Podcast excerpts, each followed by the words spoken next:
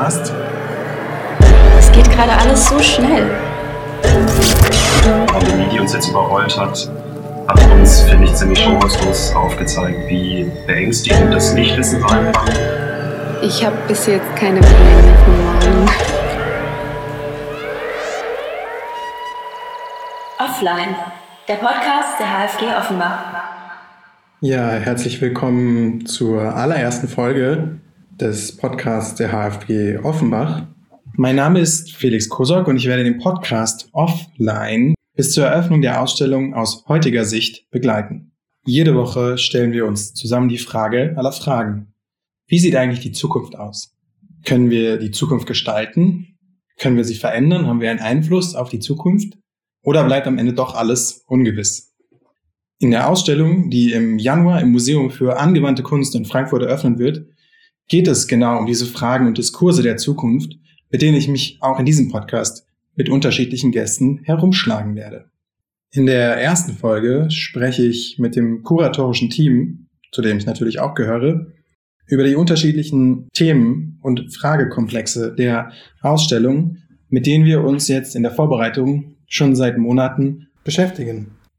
Aber vielleicht stellt ihr euch einfach selber kurz vor.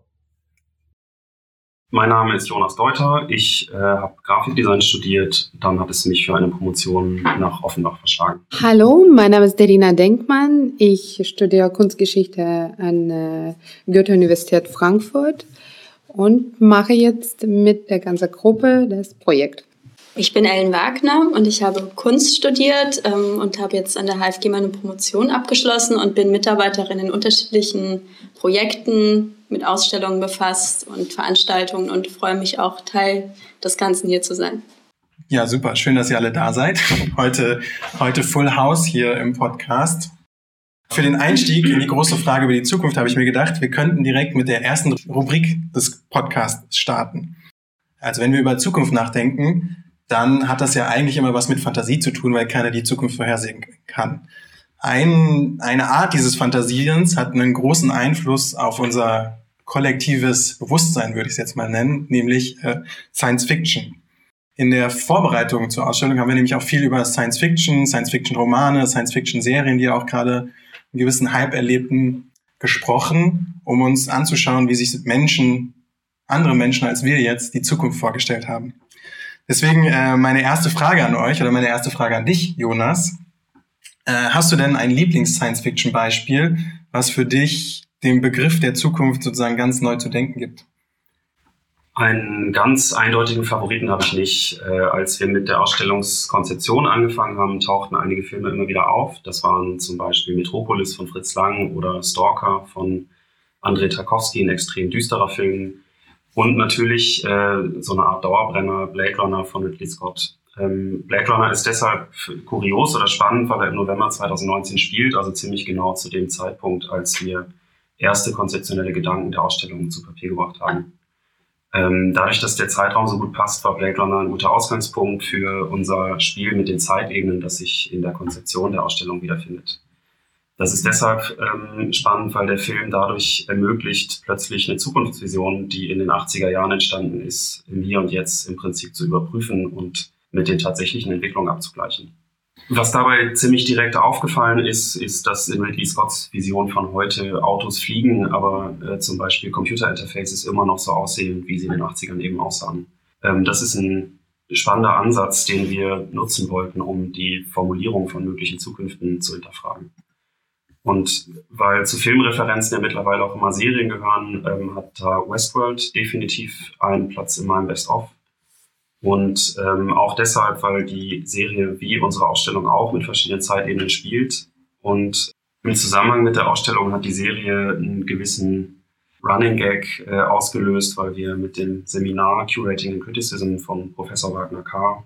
Ähm, eine Exkursion in einen Vergnügungspark unternommen haben und nach dem dritten Tag sich da auch so ein bisschen Westworld-Gefühle eingesetzt haben, weil man in einer dauerhaften Parallelwelt unterwegs war im Prinzip. Ich finde es natürlich einen spannenden Punkt, sich die Interfaces dieser Science-Fiction-Filme anzuschauen. Also wie sich sozusagen Ridley Scott in den 80ern äh, die hochentwickelte Technologie vorgestellt hat und wie es jetzt in Westworld funktioniert. Naja, spannend ist, finde ich schon, dass alle Zukunftsvisionen, die man jetzt so sieht, eigentlich äh, sich von den Gegenständen lösen. Also dass man eigentlich äh, so hologrammartig in der Luft projizierte Inhalte äh, anfasst oder durch die Gegend schiebt oder ähm, eher mit Sprachsteuerung arbeitet. Also das ist jetzt zum Beispiel Hör ein ganz schönes Beispiel, ähm, wo es eigentlich um ein OS geht, was gar nicht mehr sichtbar ist, sondern eigentlich nur noch im Ohr sitzt. Ja, es liegt wahrscheinlich daran, dass man sich auseinandersetzt mit äh, absolut neuer Ebene, diese Internet, was nicht greifbar äh, bleibt, ja, und dass die Kommunikation immateriell, äh, immer weiter immateriell wird. Zu Hologrammen kann ich ja kurz mein äh, Lieblings-Science-Fiction-Beispiel einwerfen, nämlich äh, Star Wars. Da bin ich äh, eher auf der Fantasy-Seite der äh, Sci-Fi und zwar ist dabei Star Wars natürlich spannend, was du angesprochen hast, die, diese Hologrammtechnik, dass die Bösen immer überdimensioniert groß als Hologramm gezeigt werden und die Guten immer so ein bisschen demokratisch in gleicher Größe dargestellt sind. Was ich mich aber die ganze Zeit dabei frage ist, wenn der böse Imperator in so einem riesigen Schädel präsentiert wird und dann der Darth Vader vor ihm steht, ganz miniaturklein, sieht dann der Imperator sozusagen in der Hologrammübertragung auf der anderen Seite den Darth Vader so ganz klein und wie oder sieht er ihn ganz groß oder guckt er ihm ins Auge oder das irgendwie entsteht da doch eine komische Situation bei so einer Hologrammübertragung.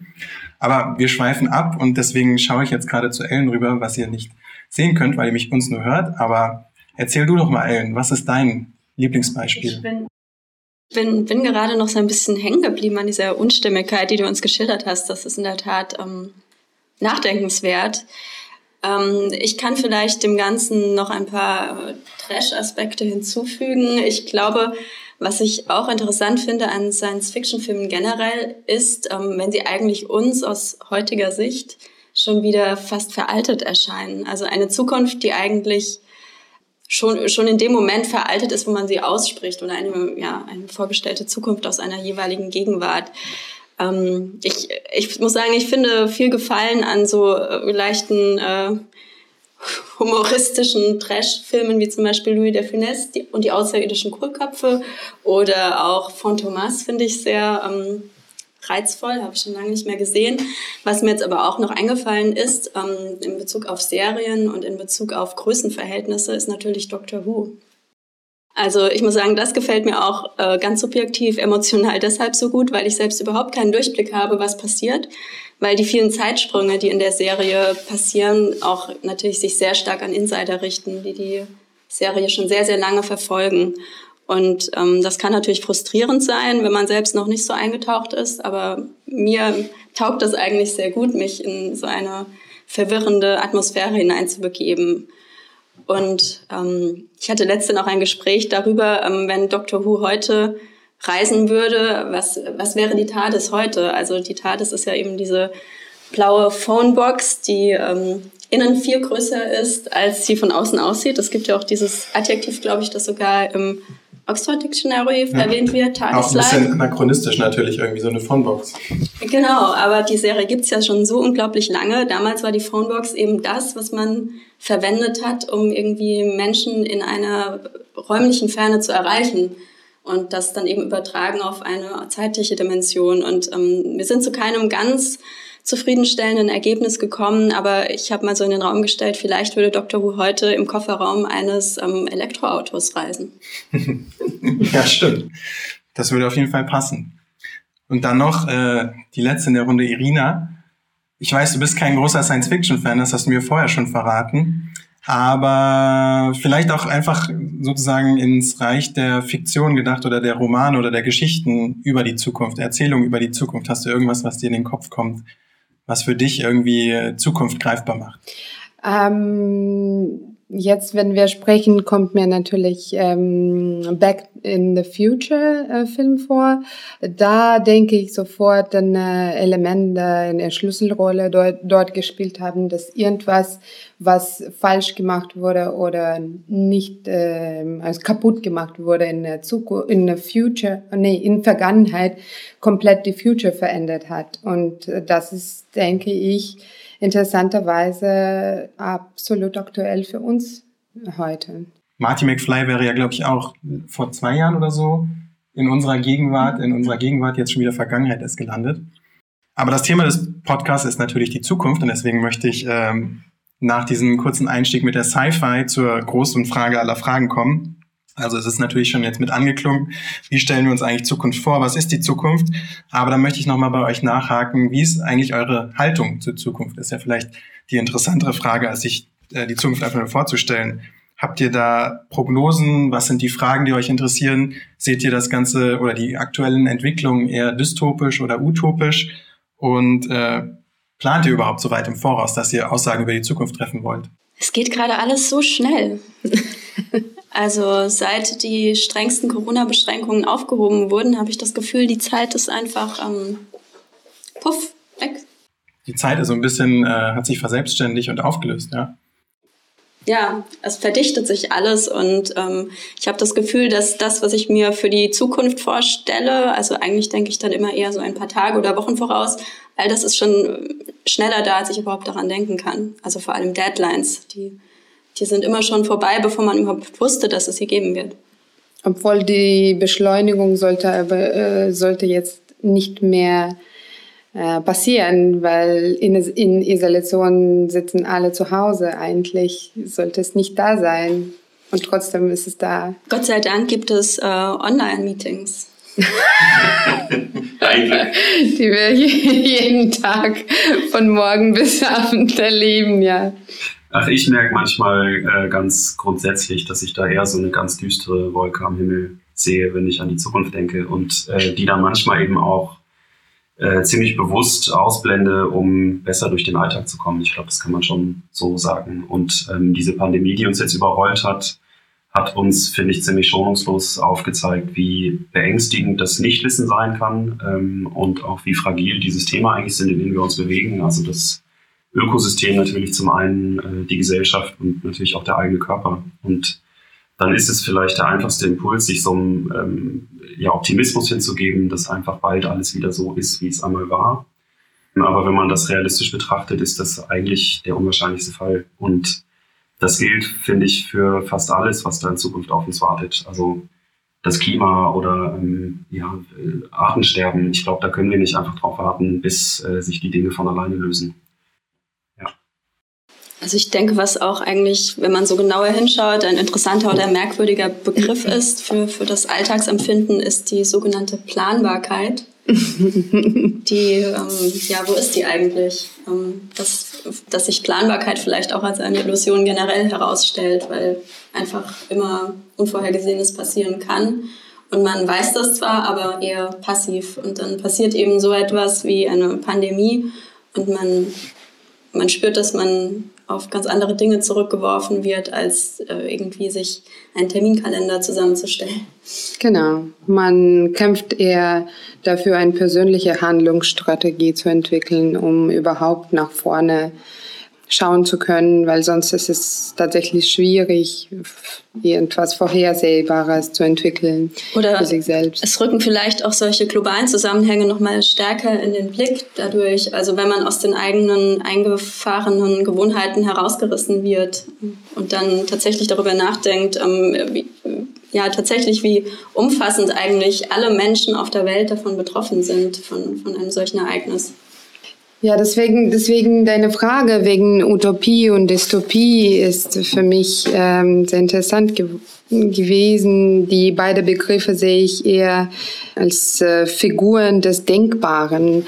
Und bei uns, obwohl ich, ich, ich bin da bei dir, Jonas, auch äh, empfinde die Zukunft eher bedrohlich, ist für mich aber keine Dystopie, weil es schon da ist. Und Städte werden versetzt das wissen wir alle wegen Klimawandel. Und ich erinnere mich, dass ähm, als ich zwölf war, diese Entwicklungsszenarien waren gar nicht in meinem Universum. Und mein Verstand fällt es immer noch schwer zu begreifen, wie sehr das alles ein Teil unseres Leben, Realität äh, geworden ist. Und das ist halt schwierig. Ja, was ich, glaube ich, ganz besonders faszinierend finde an der aktuellen Situation oder eigentlich sind wir schon, sind wir über diesen Punkt schon wieder hinaus. Aber dass man sich vorstellt, und da steckt vielleicht auch schon wieder ein bisschen was Hoffnungsvolles drin, weil ihr klangt alle so, als würde stände der Weltuntergang jetzt bevor. Aber vielleicht so einen kleinen Anlass zur Hoffnung liefert ihr dann doch, dass es wahrscheinlich das allererste Mal war in der Geschichte dieses Planeten, dass die ganze Menschheit zur gleichen Zeit dasselbe gemacht hat. Zwar vielleicht so um, um ein paar Monate versetzt, aber wir waren alle auf einmal gleichzeitig sozusagen in Isolation. Und das ist irgendwie auch ein faszinierender Gedanke, dass sich so eine Zeit planetar auf einmal synchronisiert hatte. Ja, um da vielleicht nochmal so einen äh, positiven Bogen reinzubekommen, äh, auch in Bezug auf die Ausstellung, die vor uns liegt. Es ist gerade, finde ich, die Stärke von Kunst und Design, solche Fragen zu stellen und die Finger in die Wunde zu legen ähm, und Missstände ausfindig zu machen und in einer Klarheit zu artikulieren, äh, die es eben ermöglicht, eine Debatte anzustoßen, die wirklich auch ertragreich ist.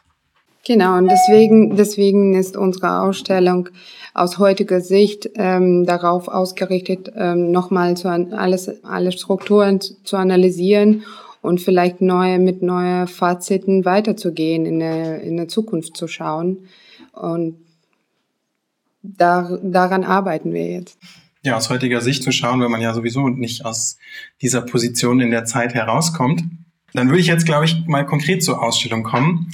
Natürlich steht die große Frage der Zukunft im Raum, aber die Ausstellung ist, hat auch ein ganz spezifisches Setup. Die Ausstellung ist mit einem Open Call zum Thema Zukunft gestartet. Und für uns äh, als kuratorisches Team war es natürlich eine besondere Herausforderung, aus der Vielzahl der Einreichungen, es waren über 100 Stück, dann am Ende einige auszuwählen, aus denen sich die Ausstellung im analogen Raum ergeben wird. Da werden wir auch noch drüber sprechen. Was aber auffällig war oder was mir persönlich bei den Einreichungen aufgefallen ist, ist, dass die Vorschläge eigentlich weniger Lösungsansätze, sage ich mal, für die Probleme der Zukunft entwickelt haben oder Zukunftsszen utopische Zukunftsszenarien entwickelt hatten, als dass sie vielmehr ähm, generell Unsicherheit thematisierten, was natürlich sich daher auch erklären lässt, dass dieser Open Call parallel zu einer sich entfaltenden Pandemie verlaufen ist. Trotzdem äh, könnte man natürlich zugespitzt fragen, ob es eigentlich anders gelaufen wäre, wenn jetzt nicht parallel das Coronavirus die Welt lahmgelegt hätte. Oder deswegen zugespitzt die Frage, was sagt das eigentlich über Hochschulen aus, die, an denen Kunst und Design unterrichtet wird, wenn keine Vorschläge mehr für die Zukunft gemacht werden, sondern man in Unsicherheit erstarrt? Naja, im Design, ich glaube, da muss man schon unterscheiden, finden sich ja durchaus ziemlich konkrete Antworten und die Kunst hat eben die Freiheit, ähm, erstmal nur Fragen zu stellen. Insofern ist mir das, glaube ich, als inhaltlich jetzt sozusagen schon ausreichend. Ich glaube, wir haben damals, als wir den Open Call formuliert haben, äh, im Sinn gehabt, dass dann so ganz konkrete Visionen, utopistische oder dystopische ähm, Szenarien entstehen, die sich eben in der Zukunft abspielen. Und natürlich im Verlauf der Zeit immer klarer geworden ist, dass wir im Prinzip vor einem Paradox stehen, dass sich die Darstellung von Zukunft auch immer in der Gegenwart bewegt und allein da so ein Logikbruch sozusagen stattfinden muss. Ähm, dass zunächst einmal sich damit auseinandergesetzt wird, welche, welche Fragen man sich für die Zukunft überhaupt stellen möchte. Das ist ja auch was, was wir in unser Konzept auf übergeordneter Ebene übernehmen möchten, dass es äh, eigentlich gar nicht darum geht, auf fest formulierte Fragen schon die Lösungen äh, zu wissen oder vorzuschlagen und die dis zu diskutieren, sondern auch eine Ebene dem vorgelagert, erstmal sich damit zu befassen, was beschäftigt uns im Jetzt und was ähm, entsteht daraus an brennenden Fragen und ja, Aufgaben für die Zukunft. Ja, äh, Künstler und Gestalter sind von Natur aus äh, Seismographen der Gesellschaft und das ähm, ist klar logisch, dass die reagieren ähm, unmittelbar auf die Geschehen, die drumherum passieren. Äh, jedoch ähm, Design ist eher Design ist im äh, Herzen ein bisschen optimistischer drauf, weil die ähm, suchen Sollzustande und entwickeln dafür ähm, entsprechende Produkte. Ähm, Kunst besonders seit 1900, seit 20. Jahrhundert ist das Gegenteil. Sie liefert oft unmittelbare Reaktionen auf das, was passiert. Und die Tendenzen bleiben unabhängig davon, ob man noch an der Hochschule studiert und schon raus ist. Daher ist Direktion und ähm, das, was wir in Open Call gesehen haben, scheint mir persönlich natürlich zu sein.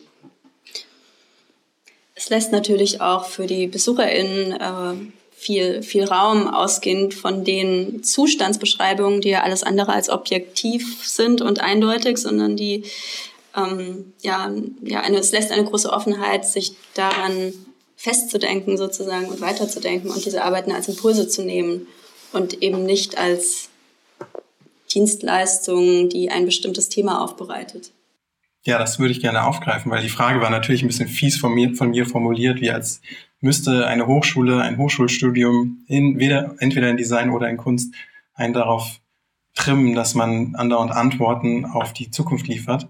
Und ob es nicht auch viel spannender ist, dass ein Studium einen darauf vorbereitet, Fragen zu stellen und vielleicht auch gar nicht an die Zukunft, sondern eher an seine Gegenwart, um daraus dann sich eine Zukunft entwickeln zu lassen.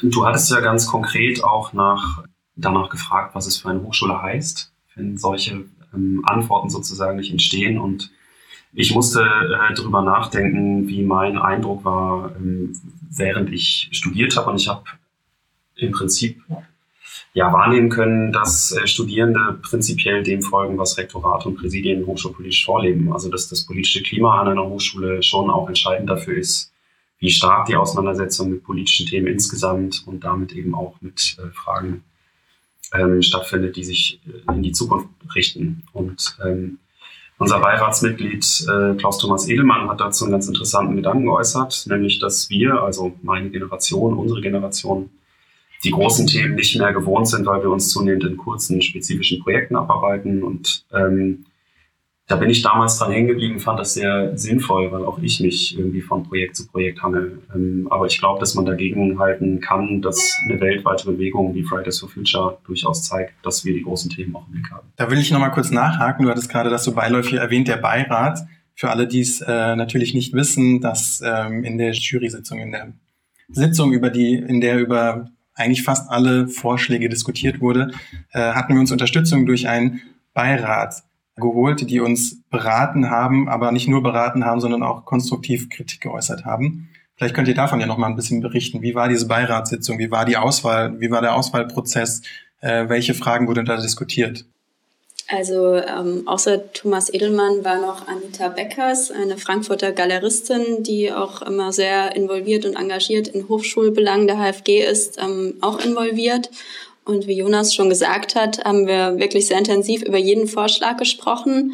Und es ging äh, natürlich nicht darum, Daumen hoch, Daumen runter, drin, draußen, sondern es ging tatsächlich darum zu identifizieren, welche Themen werden eigentlich angesprochen in dieser Arbeit, welche Konnotationen hat die Art der Umsetzung, welche Assoziationen knüpfen sich daran und ähm, in manchen Fällen dann eben auch, wie kommt es, dass so eine Arbeit eingereicht wird? Also wie, wie kommt es zu diesem besonders interessanten Vorschlag oder zu diesem ungewöhnlichen Vorschlag oder vielleicht auch äh, zu der Tendenz, dass die Arbeiten sich gerade nicht auf explizite Zukunfts Zukunftsvisionen ähm, konzentriert haben, sondern sehr gegenwartsbezogen waren. Also diese Metafragen, wie, wie kommt eigentlich eine Ansammlung von Einreichungen zustande und welche Tendenzen lassen sich darin erkennen. Das war eigentlich sehr interessant, mal darüber zu sprechen. Also auch sozusagen in den Diskussionen haben sich dann auch erst viele Fragestellungen aus der Zusammenstellung der Arbeiten ergeben. Genau, genau. Wir hatten eine sehr breite und Vielfalt äh, gesehen an Fra Fragestellungen. Ähm, darüber haben wir regelmäßig diskutiert und dann ist irgendwann klar geworden, dass diese Fragestellungen sehr, liegen im Kern ich denke auch, dass das das Interessante, Spannende, zumindest für mich, an, am Plan einer Ausstellung ist, dass man wenn man einen Call ausschreibt ähm, oder wenn man sich ein kuratorisches Konzept äh, im Vorfeld überlegt, natürlich eine bestimmte Vorstellung hat, welche Fragen man behandeln möchte, dass dann aber die einreichenden oder die eingeladenen Künstlerinnen und Künstler ihre ganz eigenen Ideen haben, die äh, unter, äh, mit, unter Umständen sehr stark davon abweichen können. Und man dann eigentlich immer wieder gezwungen und eingeladen ist, darauf zu reagieren und dass sich eben die Vorschläge, die sich ja auch noch weiterentwickeln, bis sie dann tatsächlich aufgebaut werden ähm, im Januar. Und die Ideen, die wir haben über die Anordnung im Raum oder wie das zum Beispiel mit Programmpunkten und digitalen Arbeiten interagieren könnte, dass sich das ständig gegenseitig beeinflusst und in einen Wandel bringt, in einen dialogischen oder polylogischen. Daran anknüpfend würde ich vielleicht die Frage stellen wollen, wir setzen uns ja jetzt auch aus unterschiedlichen Disziplinen zusammen, also Jonas und ich kommen aus dem Grafikdesign, Ellen aus der Kunst, Kunstgeschichte, Irina aus dem Kuratorischen, auch aus der Kunstgeschichte. Auch aus der Kunstgeschichte. Und es ist natürlich auch sozusagen in der Zusammenstellung der Arbeit oder der Beobachtung der Ar Betrachtung, Bewertung der Arbeiten ging es natürlich auch jedes Mal um diesen interdisziplinären Ansatz oder die Multiperspektive auf verschiedene Themen. Da stellt sich mir natürlich die Frage, kann man da den Ansatz der Kunst und den Ansatz des Designs unterscheiden? Das wurde auch schon ab und zu mit thematisiert. Oder braucht es nicht vielleicht gerade sozusagen diese Zusammenstellung, die interdisziplinäre Zusammenstellung, um Fragen der Zukunft zu bearbeiten? Also auf jeden Fall diese Zusammenstellung von Kunst und Design ist sehr fruchtbar, weil das, was Kunst äh, durch seine Eigenschaften aus unsichtbaren äh, ästhetisch äh, erklärt oder ästhetisch äh, macht, das wird weiterentwickelt in Produktdesign. Sehr oft sehen wir die Themen unserer in Zusammensetzung von Kunst und Produktdesign entwickeln die Themen sehr. Also würdest du sagen, die Kunst kommt zuerst und dann kommt das Design? Auf keinen Fall. Das ist spannend, aber es liegt daran, dass ich äh, diesen Blickwinkel habe. Dadurch, dass wir äh, zusammen, alle zusammenarbeiten, äh, wechselt sich äh, diese Perspektive ständig. Und äh, da sehe ich äh, die Stärke von unserer Gruppe. Das ist natürlich eine Frage, die sich ähm, auch ganz direkt im Prinzip an die Geschichte der AfG richtet. Also diese Frage danach, ob es eine Grenzziehung gibt oder nicht, wird ja dadurch sicherlich in der Ausstellung selbst auch ähm, ganz konkret an der Geschichte der AfG verhandelt.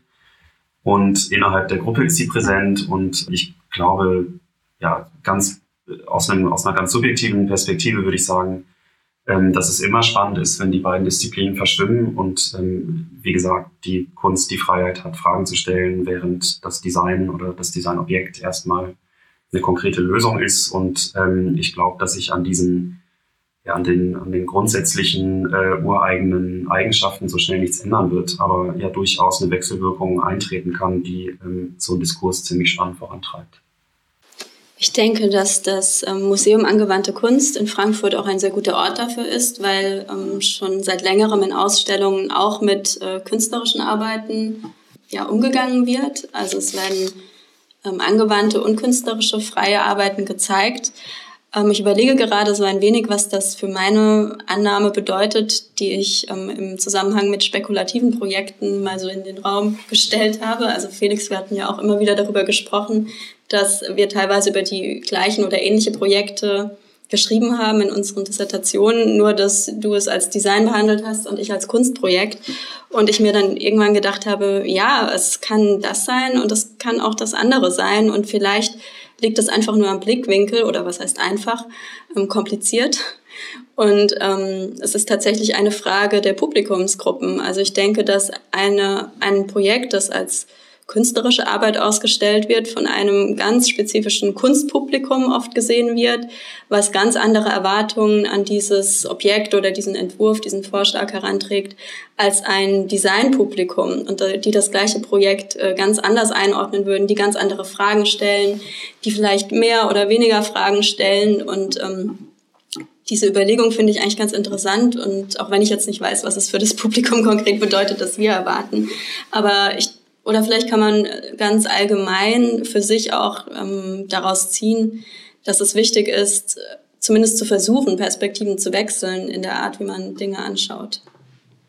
Ich meine, wir haben ja auch äh, schon im Open Call ganz konkret zwei Fragen formuliert, die sich darauf berufen, nämlich zum einen, ob sich interdisziplinäre Transformationen, ähm, äh, ob sie sich abspielen werden und zum anderen, ob sich Kunst und Design voneinander entfernen oder eher zu einer großen Superdisziplin zusammenschmelzen. Und ähm, ich, wir haben in unserer kuratorischen äh, Arbeit auch immer darüber diskutiert, dass ja in irgendeiner Form ein Querschnitt der Hochschule dargestellt werden muss. Das heißt eben auch, dass die beiden äh, Lehrgebiete in einer entsprechenden Form ihre Darstellung finden müssen. Und ich glaube aber, dass in der kuratorischen Konzeption am Ende ähm, dieses Zusammenwirken von Kunst und Design mehr ist als ein bloßes Darstellen der Verhältnisse, sondern eben eigentlich auch sich eine ganz grundlegende Überzeugung darin widerspiegelt. Das mit der Spekulation finde ich eigentlich spannend oder auch wie du es beschrieben hast, Jonas, dass es da ähm, sozusagen in der Zusammenstellung, wenn ich dich richtig verstanden habe, sozusagen grundlegende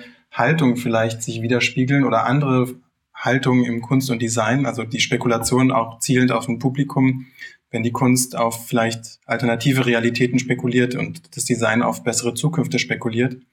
Weiß ich nicht, ob man das so zusammenfassen kann. Ich wage es jetzt einfach mal so die Zusammenfassung und erhoffe mir noch einen Kom Kommentar von euch. Naja, das ähm, kommt sehr nah an unsere Gedanken, dass die Präsentation im Raum soll ähm, experimentell sein, dass wir, dass wir ähm, genau mit diesem prozesshaften und ähm, Work Emotion arbeiten, weil wir denken, dass die Veränderung von Blick sehr, sehr wichtig ist und Veränderung von der Fach auch in diesem Blick liegt. Ja, Deswegen ist ähm, alles ähm, funktioniert zusammen. Vielleicht kann ich noch grundsätzlich sagen zu, zu meinem äh, angefangenen Argument mit den spekulativen Projekten in Kunst und Design. Ähm, ich habe so ein bisschen das Gefühl, dass sich die Kunstwelt noch leichter provozieren lässt von spekulativen Projekten, die im Design und in der Architektur einfach schon seit längerem angekommen sind. Und das wiederum kann ein Vorteil oder ein Nachteil sein. Also manchmal ist es ja gut, sich dann emotional reinzubegeben und sich aufzuregen, warum soll jetzt hier das und jenes vorgeschlagen werden, das geht doch überhaupt nicht, weil X, Y und so weiter. Ähm, dass, dass man eben sich dazu provozieren lässt, dazu hinreißen lässt, ähm, Fragen zu stellen, ähm, auch unangenehme Fragen zu stellen. Ja, vielleicht ist das auch die perfekte Überleitung zur nächsten, zu der nächsten Frage, die ich an euch Ich, ich glaube, hätte. das war, war das die war Zielrichtung. Ja, perfekt getimt. Denn äh, wir haben ja jetzt ziemlich viel darüber gesprochen, wie die Ausstellung zusammengestellt werden wird im wirklichen physischen Raum dann im Museum. Aber der Clou an der Ausstellung ist ja, dass sie relativ komplex werden wird und dass der physische Ausstellungsraum am Ende gar nicht der alleinige entscheidende sein wird. Denn die Ausstellung wird neben diesem physischen Raum sich in den digitalen Raum auch noch erstrecken und ausdehnen und dann auch noch über sozusagen den Zeitraum der Ausstellungsdauer hinaus äh, im Programm sich widerspiegeln. Und wichtig war uns in diesem Konzept, in der Erarbeitung des Konzepts, dass diese drei Räume, also der physische Ausstellungsraum, der digitale Raum und der Zeitraum des Programms, dass diese drei Räume äh, sich nicht einfach nur ergänzen, sondern wirklich jeder für sich äh, eine wichtige Funktion in dieser Ausstellung einnehmen und dass sie sozusagen auch nur in dieser Trias zusammen funktionieren. Warum braucht es eigentlich diese drei Räume? Oder was ist das Besondere an diesen drei Räumen? Warum müssen die sich ergänzen? Warum haben wir uns nicht einfach nur auf einen konzentriert? Also es braucht diese drei Räume, weil uns im Verlauf der Konzeption klar geworden ist, dass sich so ein komplexes Thema wie Zukunft nicht statisch darstellen lässt. Und ähm, mit statisch meine ich konservativ, also im Y-Cube und ähm, Objekte liegen oder stehen auf Sockeln, äh, um die man dann so rumschlendern kann, sondern wir wollten nicht den Anspruch erheben, dass die äh, Ausstellung eine Antwort formuliert. Deswegen ist die Ausstellung dezentral, also verteilt sich sozusagen auf drei Ebenen und sie ist eben auch dadurch extrem prozesshaft. Und im Programm wird sich dann über die ganze Ausstellungsdauer äh, ganz unterschiedliche, ja, wird es ganz unterschiedliche Gespräche geben, ähm, die auch den Blick auf die jeweiligen Exponate wieder verändern. Im Grunde auch ein, eine Bereitschaft, sich der Kommentarbedürftigkeit zu öffnen. Also nicht in dem Sinne, dass nicht jeder einzelne Programmpunkt, jede einzelne künstlerische oder gestalterische Arbeit nicht für sich auch stehen kann und äh, interessante Fragen stellt, ähm, eine interessante Präsenz im Raum, sei es im analogen oder digitalen, entfaltet, aber dass einfach noch viel mehr entstehen kann, wenn man all diese einzelnen Teile als Impulse nimmt für Diskussionen, die sich entfalten können. Ja, wir waren gespannt, diese erlebnisbasierte Komponente mit diskursiven Komponente zu kombinieren und äh, sie ineinander greifen lassen. Ähm, wie zum Beispiel die Ausstellungsraum, wie sie all diese Fragen äh, stellen wird und wie sie weiter in äh, Programm, in Diskussion äh, entwickeln können. Wir ähm, sind gespannt zu schauen, wie das Ganze wiederum im digitalen Raum wieder erscheinen könnte. Das ist natürlich auch wieder eine Frage nach der Spezifik des Mediums vielleicht oder nach einer Spezifik der Disziplin. Kommt ja immer wieder die Frage nach äh, Grenzziehung und äh, Definition von dem, was so ein Raum leisten kann. Ist natürlich spannend, sich zu fragen, okay, da im Ausstellungsraum würde man ja annehmen, wenn man da mit allen seinen, all seinen Sinnen wirklich steht und vorhanden ist, dass sich da Dinge ergeben, die sich eigentlich im Digitalen nicht ergeben können. Aber es ist ja dann doch wieder anders, dass im Digitalen Sachen entstehen können, die eben gerade nicht in diesem physischen Raum möglich sind. Also die ganzen Vernetzungen und Querverbindungen, Links- und Querverweise, aber auch äh, bestimmte Arbeiten, die auf, auf einmal ganz anders funktionieren, wenn sie sozusagen im Digitalen wiedergegeben werden. Genau. Äh, wie, wir sehen äh, es tatsächlich nicht äh, die digitale Raum und andere und Programm nicht als Verdopplung für unsere Fragestellungen, sondern wir wollen jeweils die Vorteile äh, betonen. Zum Beispiel das digitale Raum von äh, überall zugreif äh, zugreifbar und dass es ähm, deswegen mehr Leute erreichen kann. Es ist natürlich auch verführerisch, gerade jetzt in der Post- oder während Corona-Zeit, dass man äh, sich ja auch sehr schnell im März und April ähm, sehr intensiv darum bemüht hat, möglichst viel von Ausstellungen, die auch gerade liefen oder in Planung waren, zu digitalisieren, also durch digitale Ausstellungsrundgänge, durch Führungen, durch möglichst viele Fotos, die im digitalen Raum abrufbar sind. Und ähm, das ist natürlich eine Möglichkeit, dass man den digitalen Raum dazu nutzt, möglichst viel Material zugänglich zu machen, ähm, das potenziell, ich weiß nicht, ob das möglich ist, äh, auch den Besuch vor Ort ähm, ersetzen kann, wenn man wirklich nicht ähm, in der Lage ist zu reisen aus irgendwelchen Gründen. Ähm, trotzdem möchten wir, wie Irina eben schon gesagt hat, die Räume als spezifische Räume jeweils anders nutzen, dass sie sich ergänzen, aber gerade nicht, äh, um sie auch einander zu ersetzen. Ja, vielleicht zum Abschluss, weil auch die Zeit in diesem Podcast schreitet voran. Also die Zukunft äh, ist leider schon Gegenwart geworden und äh, lässt sich auch irgendwie nicht aufhalten. Aber zum Schluss nochmal die Frage, vielleicht können wir ja nochmal ein bisschen konkret werden. Ich weiß nicht, ob das überhaupt jetzt möglich ist, weil es, die, wie gesagt, die Ausstellung ist natürlich noch in Entwicklung. Die Arbeiten werden gerade noch realisiert, geplant, alles verändert sich. Alles ist irgendwie auch äh, im Flow der Zeit und äh, es, kann dem nicht entkommen. Aber vielleicht könnt ihr ja nochmal äh, ein paar Arbeiten herausgreifen oder Aspekte, die euch besonders an der entstehenden Ausstellung faszinieren?